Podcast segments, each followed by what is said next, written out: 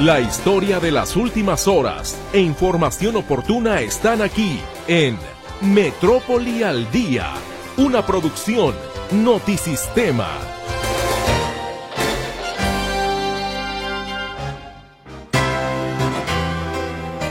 Les saludo en primer término con mucho agradecimiento y por supuesto con mucho gusto de saber que usted gentil y amablemente nos está sintonizando esta tarde en este espacio informativo Metrópoli al Día. Qué bueno que está con nosotros. Ojalá que si tiene también la oportunidad de hacernos llegar sus comentarios, sus mensajes o si en algo le podemos servir, con muchísimo gusto aquí estamos todo el equipo. Hoy es jueves ya 8 de febrero de 2024 y este es el resumen. Vecinos exigen dar marcha atrás a construcción de antena de telecomunicaciones dentro de una escuela en la colonia Santa Rosa en Guadalajara, que formaría parte del proyecto de Internet del gobierno federal y pedimos hablar con el director de la mañana y él nos dijo, pues sí, nos dijo que era mm, la indicación del, por parte del Departamento de Educación, pero que pues traía beneficios. Trabajadores de la Universidad de Guadalajara se pronuncian en contra de la intención del rector general Ricardo Villanueva de modificar el actual sistema de pensiones. Sicarios utilizaron armas de grueso calibre en la agresión registrada anoche contra policías municipales en Huejúcar, donde fallecieron dos elementos. Indicios balísticos, calibre 762, 2.23, calibre 50. Hay eh, cuatro unidades de las policías municipales totalmente dañadas. Confirman que en la camioneta que este miércoles chocó contra el tren en Zapopan viajaban personas armadas el vehículo utilizaba placas falsificadas. Aparte las placas eran este, falsas, pertenecían a un, a un Dodge Attitude y aparte eran este, hechizos. Los restos humanos encontrados en el río Santiago serían arrojados aguas arriba, consideran autoridades. Nosotros tenemos la teoría precisamente que lo traen el cauce del río. ¿Por qué? Porque los cuerpos que encuentran las madres buscadoras están en descomposición. La Fiscalía descarta por el momento que sea un crimen político el asesinato del precandidato a la presidencia municipal de Mascota, Jaime Vera Alanís. Es una investigación que está en curso y ustedes saben que en cualquier momento esto puede cambiar, pero ahorita lo que podemos informar es que no tenemos una línea precisa o dura de que sea un tema electoral. Para la Mesa de Seguridad del Gobierno de Jalisco, los recientes multihomicidios en el municipio de Tlaquepaque se deben a disputas entre grupos criminales. Presentan autoridades tapatías el programa de actividades del Festival G de Luz como parte de los festejos por el 482 aniversario de Guadalajara. Liga la inflación tres meses consecutivos al alza. Llega a 4.88%, reporta el INEGI. Aún es tiempo de recoger la tarjeta del bienestar, señala la secretaria Ariadna Montiel. Quien todavía no vaya por su tarjeta y ya se le venció, puede ir, siguen abiertos los módulos para atender a quienes se han rezagado. Separan de su cargo a un policía tapatío por agredir a un indigente. Les saludamos con muchísimo gusto esta tarde mi compañera Berenice Flores, atenta con sus llamadas telefónicas al 33 38 13 15 15 y 33 38 13 14 21 el WhatsApp y el Telegram a sus órdenes también, ya lo sabe, en el 3322 23 27 38. Esta tarde tendré también el gusto no solo de trabajar con Veres, sino con mi compañero César Preciado, quien le saluda desde el control de audio. Soy su servidora Mercedes Altamirano y bueno, déjeme decirle algo por si no se hubiera usted percatado el CIAPA ha informado que fue suspendido el servicio de agua en las colonias Centro y Mexicalcingo de Guadalajara. Le repito, suspendido el servicio de agua en las colonias Centro y Mexicalcingo de Guadalajara. El organismo detalla que se tomó esa decisión debido a que se realizarán obras en el cruce de la Avenida La Paz y calle Epigmenio González. Será mañana viernes cuando se restablezca el servicio. Por otro lado, comerciantes de Plaza Fundadores reportan que hay una fuga de agua que cumple dos días sin que haya sido atendida por personal del CIAPA. Ojalá que el CIAPA, que acostumbra monitorearnos, pudiera tomar en consideración esta situación que ya hace dos días, bueno, fue reportada por comerciantes de Plaza Fundadores. Y usted, bueno, de aquí a mañana en realidad no es mucho, pero a tomar sus previsiones en las colonias Centro y Mexicalcingo de Guadalajara por la suspensión del servicio del agua. Vamos a ir a una pausa comercial. No sin antes decirle que el sol se va a ocultar hoy a las 6 de la tarde con 49 minutos. El ambiente continúa fresco durante la noche, madrugada y al amanecer. Eso todavía por ahí lo, lo hemos tenido. Llegamos a una máxima de 30 grados centígrados. Hemos tenido pues una tarde, digamos, hasta eso agradable, nubes, nubes dispersas, ambiente ligeramente cálido y una cosa así muy importante, el índice V entre moderado y alto para que usted tenga precaución, un protector solar, en fin, o ropa que favorezca su piel. Vámonos a la pausa comercial y volvemos.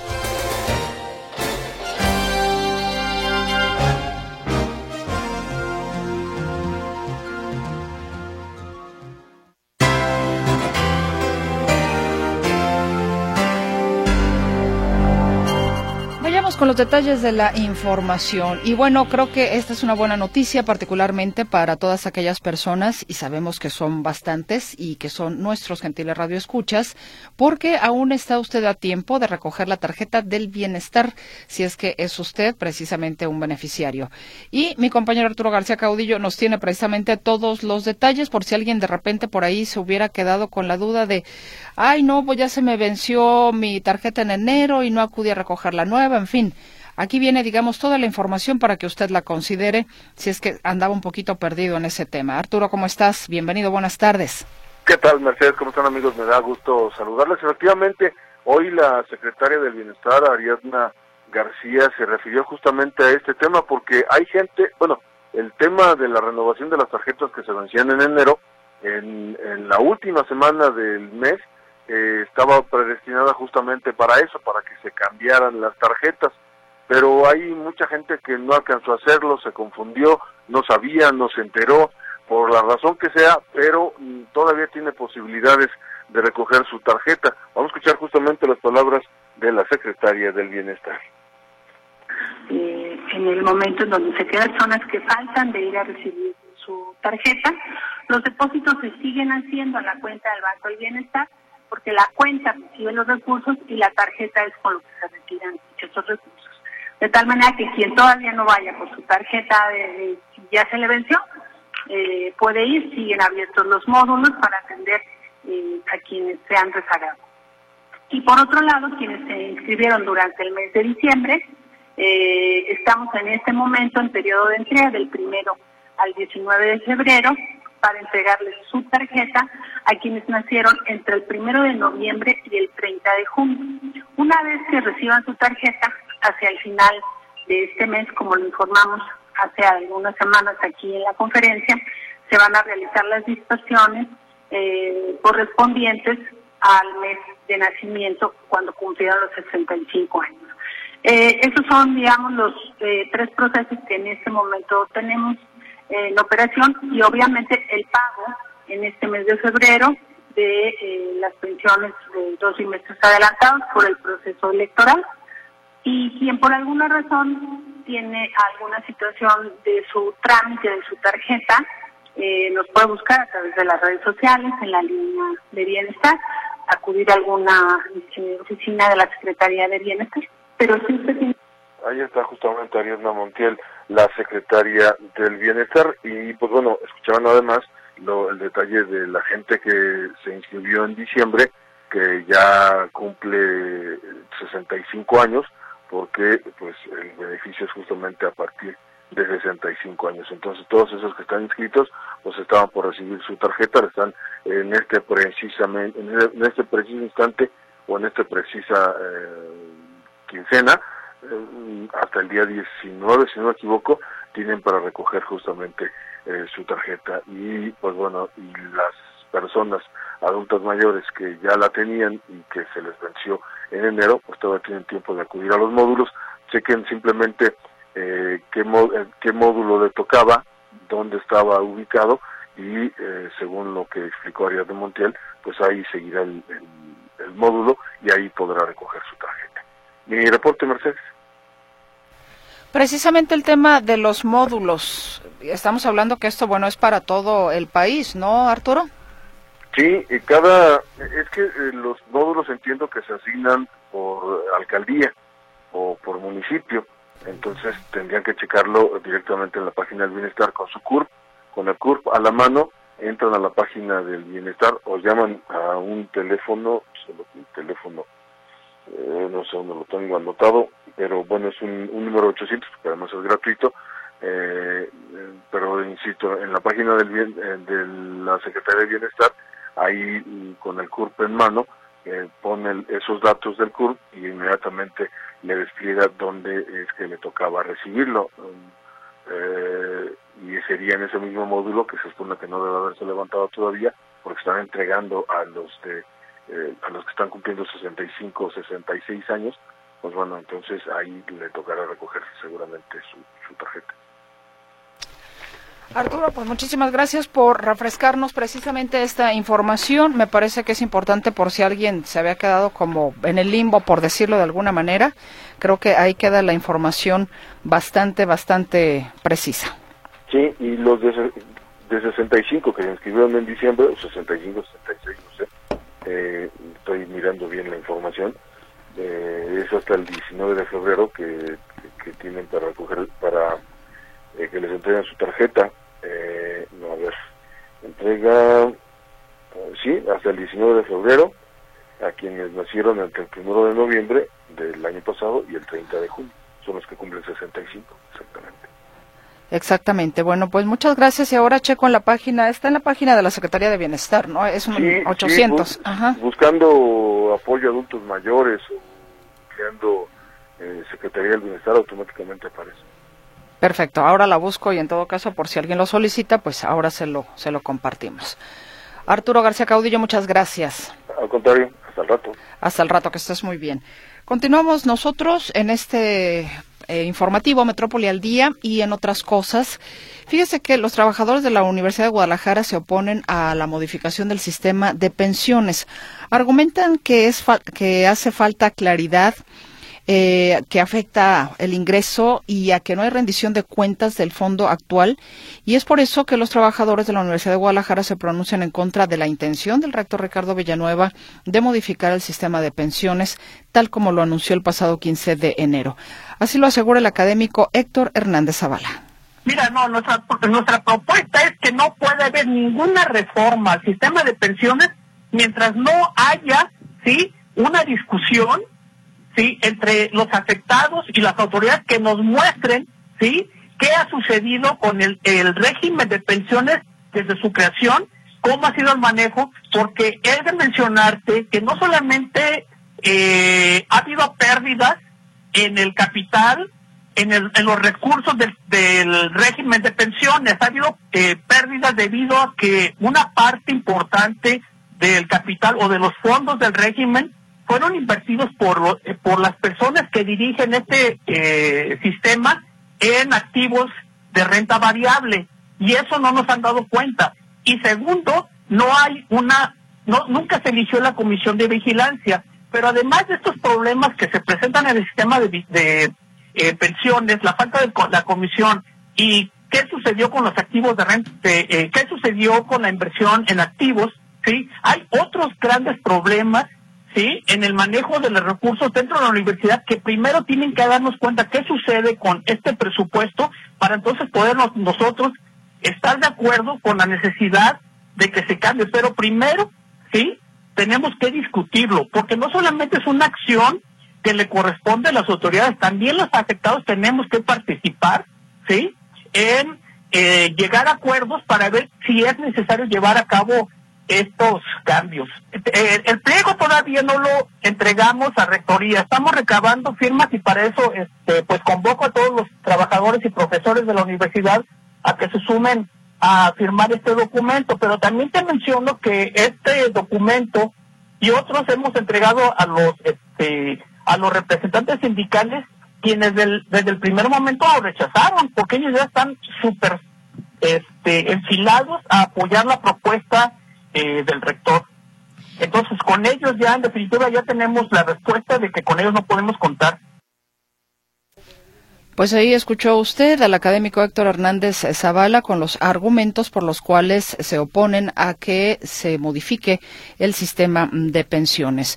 El rector general Ricardo Villanueva adelantó que antes de que termine su administración, a la cual le queda un año, realizará una reforma profunda al sistema de pensiones de la UDG, dado que el actual podría dejar de ser viable en 12 años. Reconoce que este tema tendrá un importante costo político, porque de entrada implica una aportación mayor de los trabajadores, sin perder los logros laborales que se han obtenido con el paso de los años. En la actualidad aportan un 10%, pero esto podría exigir el doble. Por lo pronto, los trabajadores como parte afectada exigen, como ya lo escucha usted, información directa, claridad y rendición de cuentas. Y pues no confían en los líderes sindicales porque dicen están alineados por completo con el rector. Pues seguramente tendremos más información en su momento eh, de cómo vaya avanzando este tema de la oposición de los trabajadores de la UDG a la modificación del sistema de pensiones.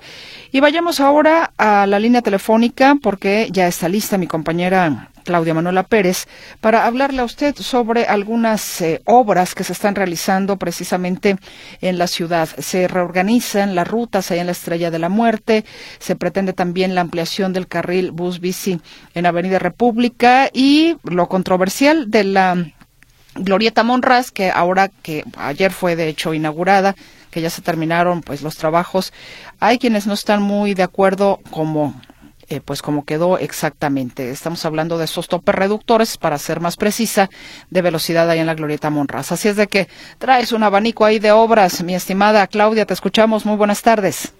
¿Qué tal, Mercedes? Gracias. Muy buenas tardes. Efectivamente, hablamos ayer con el director de movilidad del Ayuntamiento de Guadalajara, Jesús Carlos Otomorfín, quien nos platicó con, primero de la Estrella de la Muerte. Le preguntamos cómo va esa reorganización de rutas que se registra en este lugar, antes llamado Estrella de la Muerte, dice que ahora se llama Polígono Ramón Corona. Hay que recordar que en este lugar más de 70, casi 80 rutas de transporte público confluían en sus paradas en el centro de Guadalajara, rutas que ven que llegan del Salto, de Tonalá, de Tlajomulco, de Zapotlanejo, que llegan y dejan ahí a personas que van a trabajar o que los dejan para que tomen otro otro transporte, otro camión hacia su lugar de trabajo, su lugar de destino. Señala que está por concluir, el director de movilidad, Jesús Carlos Otomofín, señala que está por concluir ya esta reorganización de rutas, señala que van dos sábados que se aplica ya esta reorganización para que las personas estén enteradas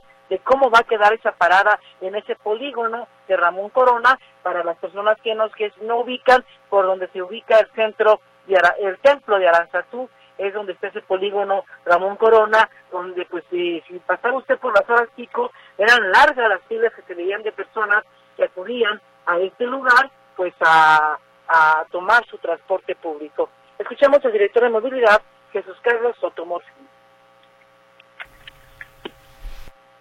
Le llamamos ahora el polígono Ramón Corona, gracias a que después de la intervención eh, estamos garantizando mejores condiciones de infraestructura mejor seguridad vial. Estamos ya terminando la segunda etapa de reestructuración de rutas desde hace dos sábados. Se hizo el segundo movimiento de estas eh, rutas. Faltaba reestructurar sobre todo aquellas que provenían del Salto, que son las que quedaron sobre 16 de septiembre y casi esquina con Avenida La Paz.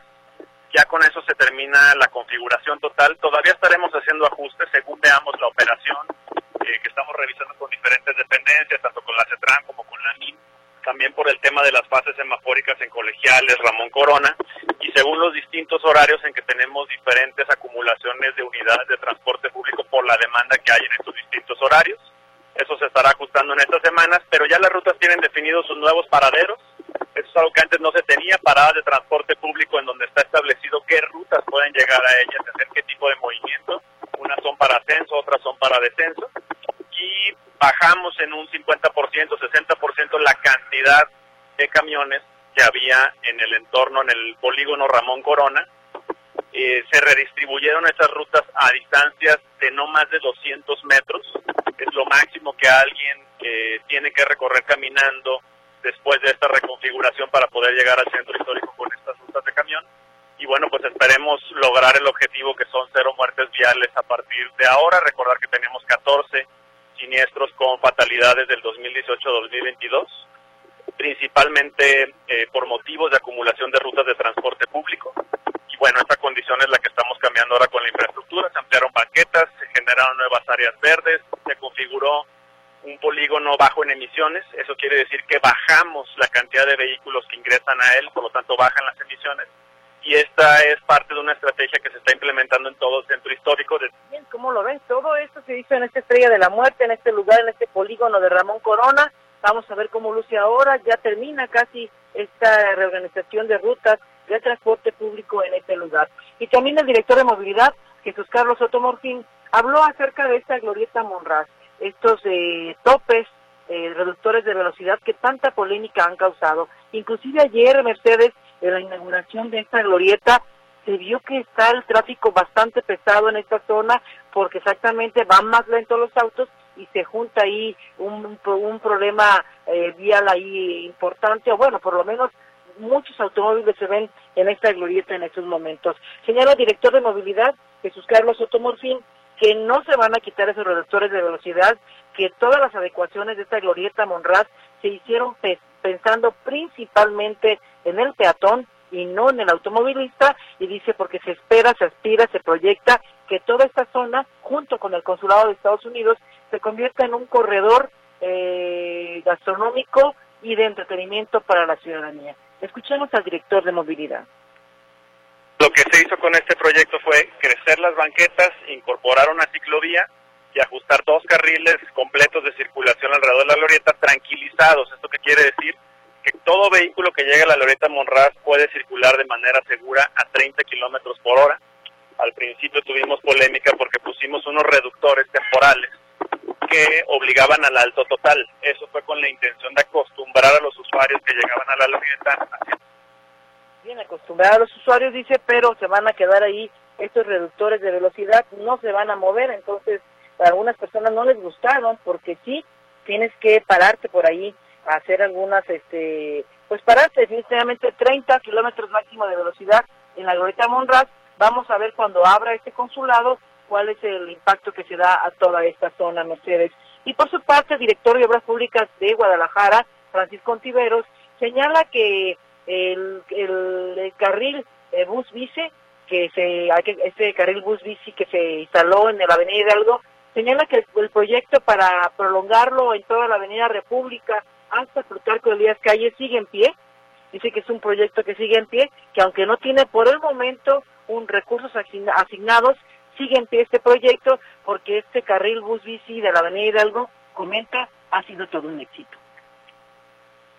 Eh, el carril bus bici que fue tan polémico ya cumple un año de uso, hemos tenido un solo accidente de ciclistas, es un carril que se usa de manera muy intensa, entonces existe un proyecto, no se está ejecutando todavía, no existe todavía suficiente presupuestal para poder hacer la continuación de este bus bici desde lo que es eh, el centro de Guadalajara hasta lo que es el poniente de la ciudad. Llámese llegar prácticamente hasta poder con las calles por República. Ah, este es un proyecto que se tiene, se está valorando. Como cualquier proyecto de ciclovía, antes de, ponerse a construir, primero se ve la viabilidad técnica. Se, ve que en realidad nos vaya a poder eh, tener una aportación valiosa a los soldados de las personas, al medio ambiente. Y antes de siquiera poder empezar a trabajar, se hace una asociación previa con todas las personas para poder estar entendiendo que para algunas personas son son eh, de alguna polémica de ciclovías para poder estar platicado con todos los actores que estarán eh, viviendo esa ciclovía eh, de manera mucho más adecuada. Aún así, hay veces que no son bien recibidas, pero creo que es una alternativa bien importante para poder estar mejorando las condiciones de salud y de movilidad hacia las personas. Bien, entonces este carril bus bici sigue el proyecto en pie, van a ver si pueden realizarlo este año antes de que concluya la administración municipal.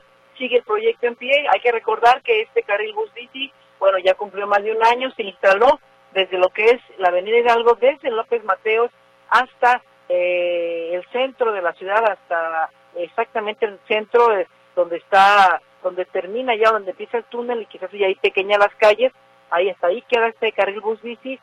dicen que sí ha funcionado de repente vemos muchas motocicletas que también se nos dice que ya comenzaron a montar a motocicletas que estaban utilizando este carril, pero bueno, también sí redujo eh, o sí, sí molestó un poquito en cuanto al, a la afluencia de, vehículos ahí en la avenida Hidalgo Mercedes, inclusive muchas personas tuvieron que tomar vías alternas, pero bueno, sigue, dicen que es un éxito y sí, sigue el proyecto en pie.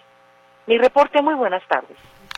El cual agradezco, Claudia Manuela Pérez, que tengas una estupenda tarde. Muchas gracias. Hasta luego. Hasta luego. Tenemos que hacer una pausa comercial, pero ya estaremos de regreso con usted.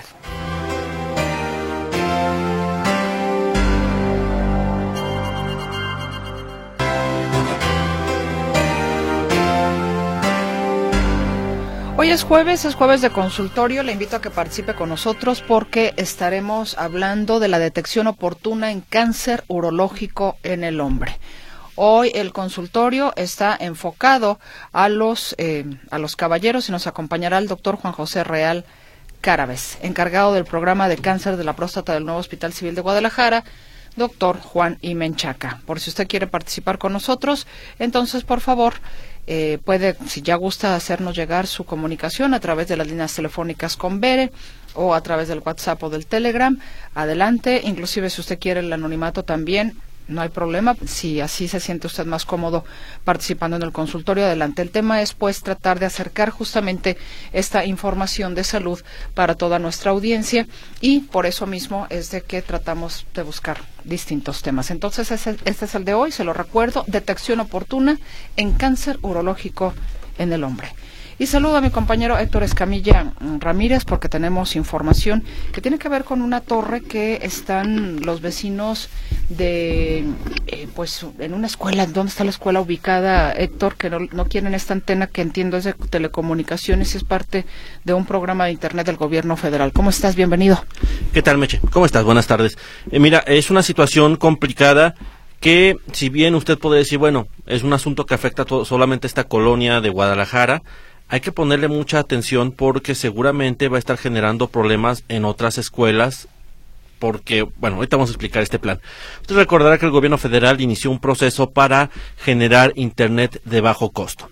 Hasta el momento, el proyecto está siendo organizado por la Comisión Federal de Electricidad y ha sido bastante criticado eh, por algunos sectores, eh, no, no, solamente por eh, prestadores como tal del servicio de, de Internet, sino que eh, pues en teoría, o lo que están proponiendo es que este Internet sea abierto para todas las escuelas, cuando en realidad muchas de ellas ya tienen Internet. Es decir, eh, habrá que revisar ese tema, pero lo que sí está generando conflicto y problemáticas es este tema del dónde están construyendo las antenas. Resulta que una de las primeras antenas que están edificando es en una escuela primaria que se ubica en el cruce de las calles San Alfonso y San Patricio, esto en la colonia Santa Rosa de Guadalajara. Para mayor referencia, eh, donde está la glorieta ahí en, la avenida Belisario Domínguez, poco antes de llegar al Templo de la Luz del Mundo y de Periférico, ahí está hoy una glorieta, ahí sale la calle San Patricio, eh, de hecho San Patricio, eh, perdón, es la calle que saca al Panteón Guadalajara, luego hay que meterse por las callecitas y se llega a San Patricio, ya, ahora sí estoy muy más, más, más, más ordenado, muy cerca del Panteón Guadalajara para referencia de los radioescuchas. ¿Qué es lo que está haciendo esta antena? Estamos hablando de una estructura metálica de aproximadamente 60, 70 metros de altura que es para telecomunicaciones. El problema es que lo están construyendo literalmente dentro de una escuela. Usted recordará una situación que se presentó a inicios del ciclo escolar donde hubo resistencia por la construcción de una torre de alta tensión, esto dentro de una escuela eh, primaria en la zona de Tabachines. En esta ocasión, literalmente le rebanaron un pedazo a la primaria Guillermo González Camarena, Mariano Matamoros en el turno vespertino, para construir esta antena de 70 metros. Lo que nos explicaban algunos vecinos es que como que no les dijeron al principio la verdad, primero les dijeron que la obra era un estacionamiento, luego que era una cafetería, eh, luego que un comedor para personas de escasos recursos y hasta que ya finalmente no se pudo ocultar más la verdad y vieron que la antena de 70 metros estaba ya construida, eh, pues eh, ha generado mucha inconformidad. pudimos platicar con el director del plantel y con, con directivos del plantel y ellos nos explicaban que el, pues al parecer quien dio la orden de construir la antena fue la secretaría de, perdón fue la, secretaría de educación que a su vez fue obligada por la secretaría eh, por el gobierno federal ¿por qué llama la atención y por qué hay que poner atención que este problema se va a dispersar? porque al parecer existe un listado de 150 escuelas donde van a construir estas antenas. ¿Y por qué en escuelas? Porque lógicamente hay oposición a estas estructuras en muchos puntos de la ciudad y como no tienen dónde construirlas, están decidiendo llevarlas a, a los interiores de las escuelas. Habrá que ver hasta dónde escala este conflicto porque seguramente habrá eh, habrá oposición, habrá inconformidades porque hay, eh, no está no sé, no no hay información fidedigna que diga que las radiaciones afectan a las personas. Te menciona que sí. Eso lo dejamos a que la ciencia lo, determine. No tenemos los elementos para confirmarlo o negarlo. No no tenemos los estudios, digamos que digan e, ese tema. Básicamente, perdón, ese es el temor. Por una parte pero el otro tiene que ver con la estructura en sí. son estructuras enormes a un lado de planteles educativos que también se mueven por el viento, generan preocupación. Es decir, no en una escuela no colocas un espectacular que tiene sus riesgos y colocas una estructura de estas. Entonces dicen que hay una por ahí una disparidad. Vamos a escuchar parte de lo que nos comentan un par de eh, algunas vecinas eh, que están eh, se oponen a este proyecto y de hecho hoy se manifestaron allá fuera de la escuela. Así es, no hubo una, una, una, información, sobre todo para los vecinos, para ponerse esta, eh, antena. Nosotros nos, reunimos varios vecinos, como lo hemos estado haciendo, y pedimos hablar con el director de la mañana, y él nos dijo, pues sí, nos dijo que era mm, la indicación del, por parte del Departamento de Educación, pero que pues traía beneficios, porque, y que era por parte de la Comisión Federal. Entonces, ¿cuáles beneficios? Porque yo sé que nadie da, porque creo que a los padres de familia, a los niños les dijeron que el Internet iba a ser gratis. En las escuelas el Internet es gratuito. Nosotros aquí, en esta parte de aquí tenemos la primaria, a un lado tenemos un kinder, tenemos aquí a dos cuadras otras dos primarias y aquí a otras dos cuadras otra primaria. ¿Qué, norma es esta, perdón, la que establece que no se permite? esto es el... Nos da, nos da un norte para buscar. Sí, es por medio del Congreso del Estado de Jalisco. El, nosotros nos dimos a la tarea de, buscarlo, el dictamen, y aquí pues empezamos a ver que hay, está esto de acuerdo al, Congreso y las, eh, lo que puede perjudicar a la población, ¿sí? Los daños, sobre todo los daños. Y ya no, no se diga que la antena se mueve, la verdad, entonces no está bien cimentada. Esta parte de la escuela que era antes, antes de que tumbaran. Estaba deshabitada. Era nada más un, pues había muchos árboles y no daban, este, no había nada. O sea, de hecho está tapada para que los niños no se acercaran peligrosamente y ahora resulta que les ponen esto más peligroso porque está, esto no está, no es para los niños. Ahí escuchamos parte de las voces de algunas vecinas que están, literalmente les rebanó un pedazo a la escuela. Eh, reitero, aquí la situación es que la, en este momento la obra se encuentra clausurada. El ayuntamiento de Guadalajara la clausuró. El alcalde explicaba hoy en la mañana que se debió a que no contaba, la antena no tiene permiso municipal si se, eh, porque al parecer, si se fijan en los planes municipales de desarrollo, eh, no se permite este tipo de instalaciones en esa zona habitacional, porque alrededor está lleno de casas, hay un quinto espaldas, eh, pero es una zona habitacional, no se permitiría esta infraestructura, es decir, se colocó a la brava por parte del gobierno federal y con personal que dice ser de Comisión Federal de Electricidad. ¿Por qué decimos que dice ser? Son contratistas particulares. A sus camionetas les pusieron solamente hojas de papel con el logotipo impreso pegados con cinta aislante a la puerta, dicen al servicio de la Comisión Federal de Electricidad, pero en realidad esconden el logotipo de la empresa atrás, que es la constructora de, la antena. Pero al parecer nunca se tramitó permiso. De ser así, y la Secretaría de, Educación autorizó, significa que ellos autorizaron en la construcción de la antena sin contar con permisos municipales, solamente porque el gobierno federal lo, indicó. Llama también la atención que en otras ocasiones la Secretaría de Educación ha sido crítica de las políticas implementadas desde la Federación y en esta no se puso ni un solo pero. Sí, está el tema, por ejemplo, de las vacunas, ¿no? Pero los libros, los libros de texto, las vacunas, tantas cosas que sí, sí, y ahora con esto calladitos todos nos vemos bonitos. Supuestamente lo que nos platicaban también es que a los a, muchos padres de familia dentro de la escuela están a favor del proyecto porque les dijeron que iba a haber una compensación de 600 mil pesos para la escuela. Entonces, evidentemente, muchos padres están de acuerdo. En realidad es por el uso del suelo del plantel educativo. Entonces, hay una división ahí tremenda entre los padres de, eh, entre algunos padres de familia que dicen que están a favor porque ellos les convencieron que la obra es para llevarles mejor internet a la gente de, la zona, cuando en realidad, pues solamente es para la empresa como tal que opere los servicios de internet del gobierno federal que va a ser de todas maneras cobrado. Entonces, hay una disparidad entre las versiones. Eh, eh, y bueno, sobre todo que no hay mucha socialización, ni nadie explicó absolutamente nada de esta antena que ahora está generando conflicto y reitero, La gravedad de esta situación es que si esa lista de 150 escuelas donde supuestamente estarían colocando las antenas porque no tienen otros terrenos para hacerlo el gobierno federal, más que en, en, edificios públicos, significaría que este conflicto, así como está en la, en la, colonia Santa Rosa, se va a replicar en otras partes de Guadalajara. Wow, pues ya, ya veremos. Ya veremos y a ver también cómo se pronuncia la Secretaría de Educación Jalisco. ¿Estás de acuerdo? Por lo pronto hoy no han dicho absolutamente nada de ese conflicto. Bueno, siempre hay un mañana. Para, sí, por lo general. Tengo fe. Sí, Gracias, Héctor. Esperemos que sí contesten. Hasta, hasta luego, Meche. Que estés muy bien, Héctor Escamilla Ramírez, con la información. Tenemos un corte y regresamos.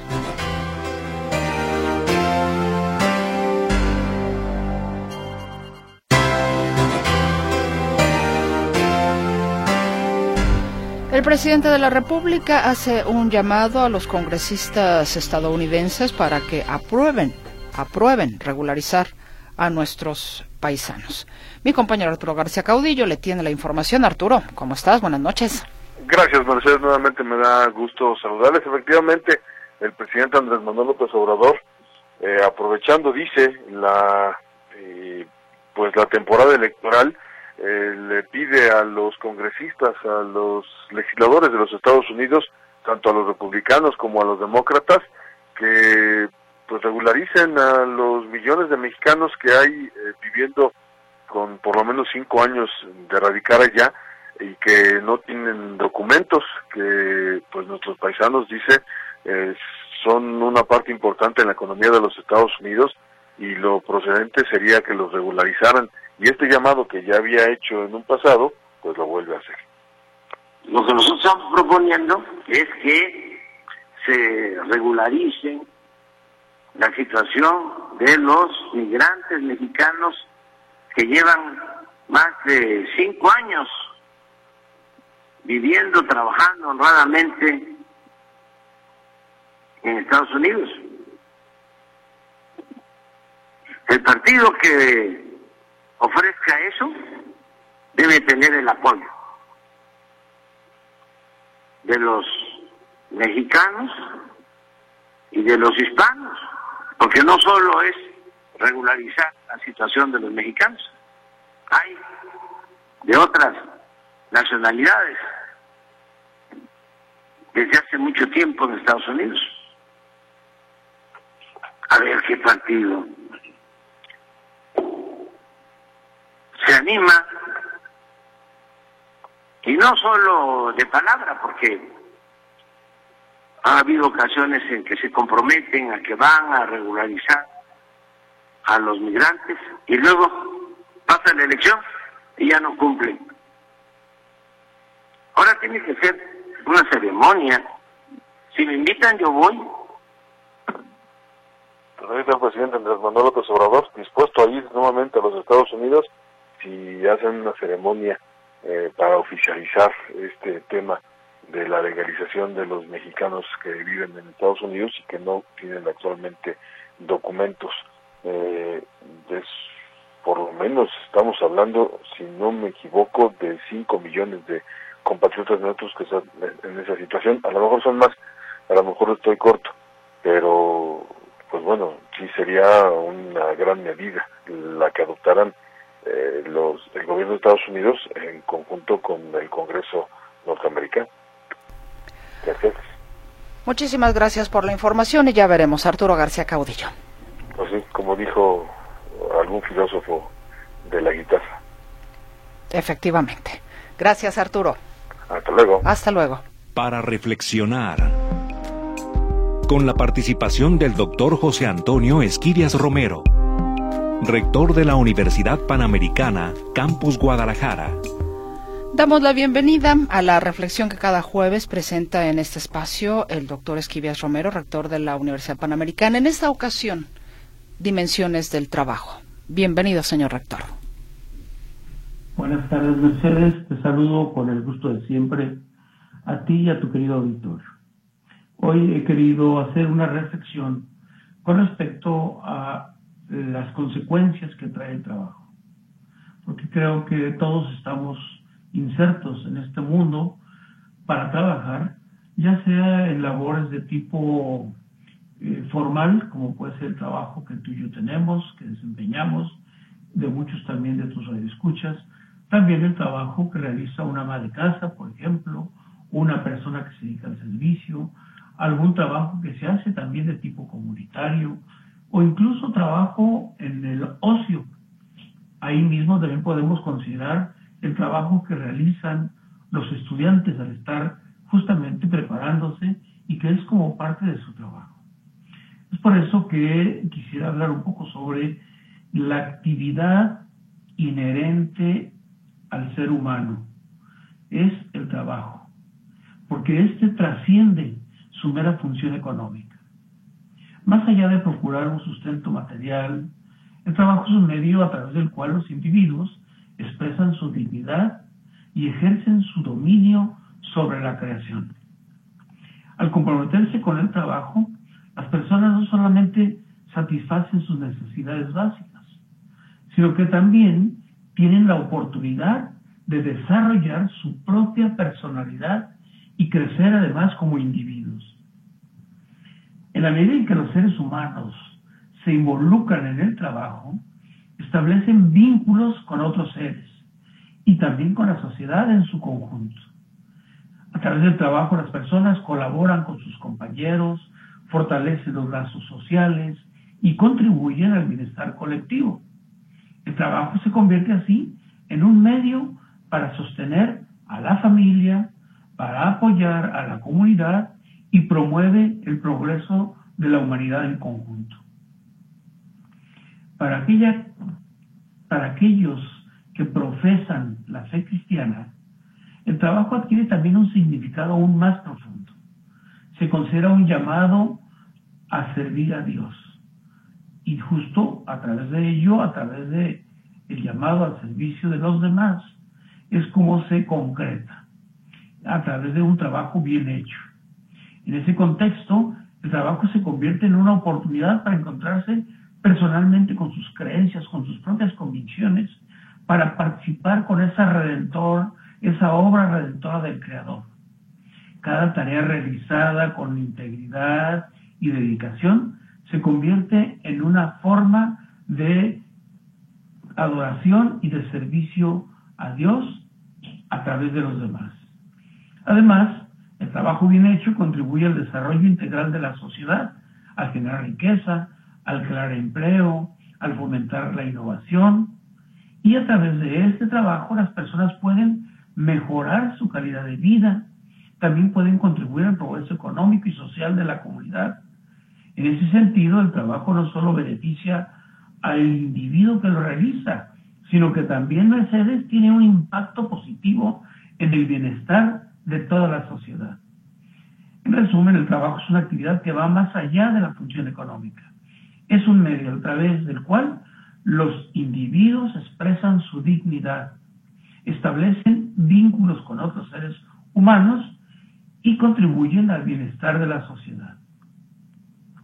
Para los cristianos, el trabajo bien hecho también es una forma de encontrarse con Dios y de participar en su obra redentora en el mundo. En última instancia, el trabajo es una expresión de potencial humano para transformar el mundo y promover el bien común. De tal manera que quiero hacer una reflexión con tu querido Victoria acerca de, independientemente de la profesión de fe que tengamos, independientemente de nuestras creencias, reflexionar sobre qué también estamos haciendo nuestro trabajo, cualquiera que éste sea, además de que qué beneficios, qué aportaciones damos a la sociedad y cómo crecemos internamente gracias a la oportunidad de trabajar y hacerlo bien, para, porque eso nos mejora personalmente y eso también es un servicio fundamental para los demás, para la sociedad y en consecuencia también tendremos ese sustento con el cual en muchas ocasiones conseguimos para sacar adelante la vida propia y la de la familia. Pues hasta aquí mi reflexión, Mercedes. Saludo con mucho agrado como siempre y nos vemos la próxima semana. Para reflexionar. Con la participación del doctor José Antonio Esquirias Romero, rector de la Universidad Panamericana, Campus Guadalajara.